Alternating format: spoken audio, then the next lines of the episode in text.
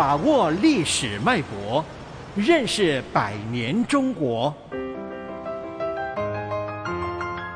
世纪长征，艰难的抗争，四五运动。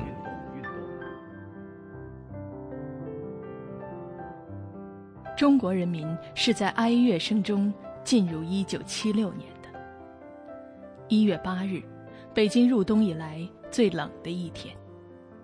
九时五十七分，周恩来的心脏停止了跳动，时年七十八岁。噩耗传来，全党、全军和全国人民都为失掉了我们的总理而感到深切的悲痛。当灵车驶过十里长街时，近百万人从四面八方涌向街头，伫立在寒风中向总理告别。十里长街一片悲泣之声。周恩来是中国人民深深爱戴的总理，在中国的百年历史巨变中，周恩来为追求中华民族的独立和解放。为建立一个繁荣富强的现代化中国，耗尽了毕生的心血。他为国家和民族建立的丰功伟绩彪炳千古。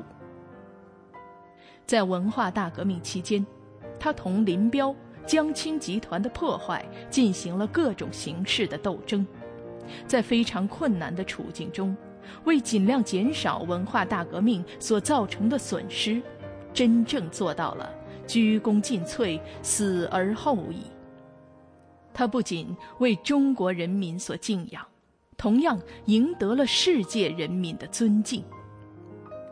十二日至十四日，首都四万群众及两千名在京的外国朋友，在劳动人民文化宫举行隆重吊唁仪式。更多的群众把花圈送到了天安门广场。第二天，首都举行追悼会，邓小平代表中共中央为周恩来致悼词。在举国悲痛之中，四人帮控制的报纸却发表大量文章，继续攻击周恩来。三月二十五日，《上海文汇报》在一篇题为“走资派还在走，我们就要同他斗”的通讯中说。党内那个走资派要把被打倒的、至今不肯改悔的走资派扶上台，将矛头指向周恩来和邓小平，引起了各地群众的愤慨和抗议。三月的南京，连绵的细雨像白纱一样笼罩着这座六朝古都。南京大学的四百多名师生抬着花圈来到雨花台。率先发起了一次大规模的抗议示威活动，并很快引发了全国各地的悼念活动。在北京，三月十九日，朝阳区牛坊小学的学生们在人民英雄纪念碑前为人民的好总理敬献了第一个花圈。从这第一个由孩子们送上的花圈开始。掀起了一场永在史册的人民运动。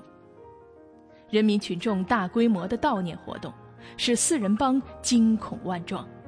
在江青等人的左右下，天安门事件被定性为反革命事件，邓小平则被诬陷为这一事件的总后台。经毛泽东提议，中央政治局通过。华国锋担任中共中央第一副主席、国务院总理职务，撤销邓小平党内外一切职务，保留党籍以观后效。中国再一次陷入万马齐喑的局面。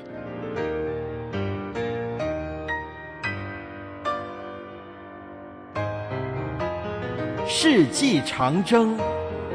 世纪长征系列活动筹备委员会，香港电台普通话台全力推动，教育局全力支持。